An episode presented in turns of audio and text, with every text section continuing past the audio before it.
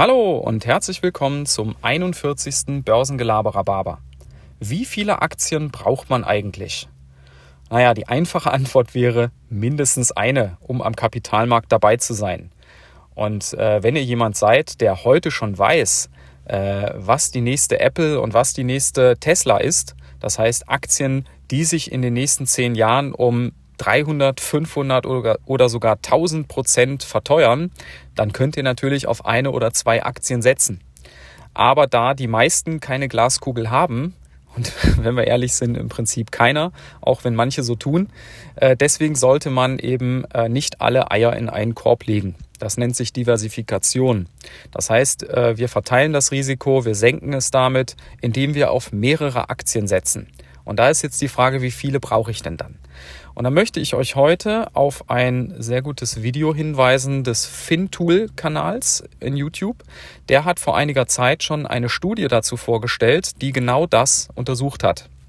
So, und äh, was haben die gemacht? Die haben einen Aktienkorb genommen aus, ich glaube, 150 Aktien oder 160 Aktien und haben daraus immer zufällige Portfolios gebildet aus einen, zwei, drei, fünf oder zehn Aktien und haben dann eben das Risiko äh, berechnet.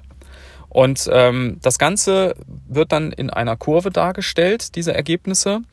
Und äh, auf der X-Achse ist dann die Anzahl der Aktien aufgetragen. Das heißt, je weiter ich nach rechts gehe, umso mehr Aktien sind dann in meinem Depot. Und auf der Y-Achse ist eben das Risiko aufgetragen.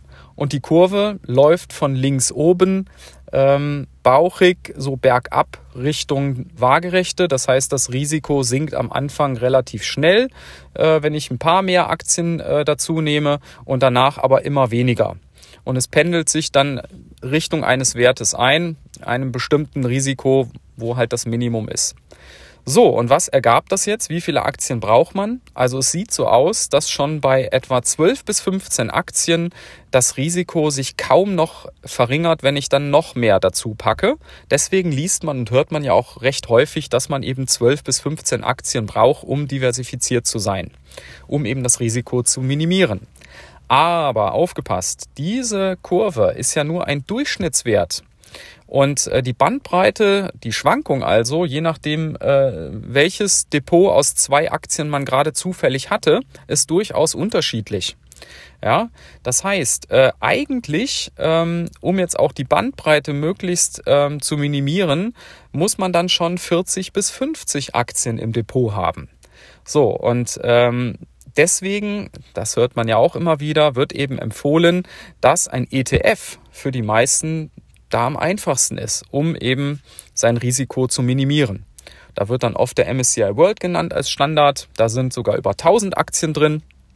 Und ihr kennt vielleicht auch die ähm, kleine Anekdote von Buffett.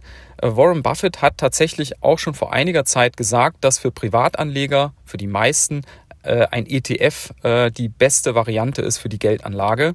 Er würde seiner Frau, wenn er mal nicht mehr da ist, auch empfehlen, ähm, den Großteil des Geldes, was da ist, einfach in den S&P 500 zu stecken, in den ETF und das laufen zu lassen.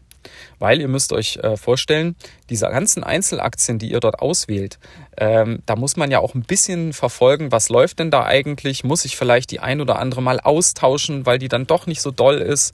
Äh, also das ist dann schon auch entsprechend viel Arbeit. Und das macht auch wirklich erst Sinn, wenn man, ich sage jetzt mal, mindestens einen fünfstelligen Betrag äh, anlegen möchte, da in Einzelaktien zu gehen. Sonst sind ja die Ordergebühren auch viel zu hoch. Oder man muss sich halt tatsächlich dann, weiß ich nicht, 30, 40, 50 Sparpläne anlegen. Ja, also, ähm, da muss man eben letztlich entscheiden, was man will. Vielleicht noch ein letzter Punkt, ist auch ganz interessant. Je mehr Aktien man natürlich im Depot hat, umso geringer ist auch der Effekt, wenn eine davon eine richtige Rakete ist.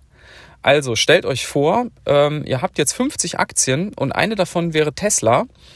Äh, die hat sich in den letzten Monaten äh, ver verdreifacht, vervierfacht. Äh, das würde kaum zu Buche schlagen bei euch, weil die Aktie ja nur einen ganz kleinen Teil eures Portfolios ausmacht.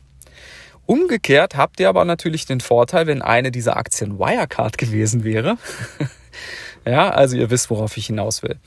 Ähm, ich verlinke euch das Video, wie gesagt, in den Show Notes. Schaut es euch mal an, ist ganz interessant. Und dann wünsche ich euch ein schönes Wochenende, diversifiziert eure Aktivitäten vielleicht auch. Ja, und bis dann. Ciao.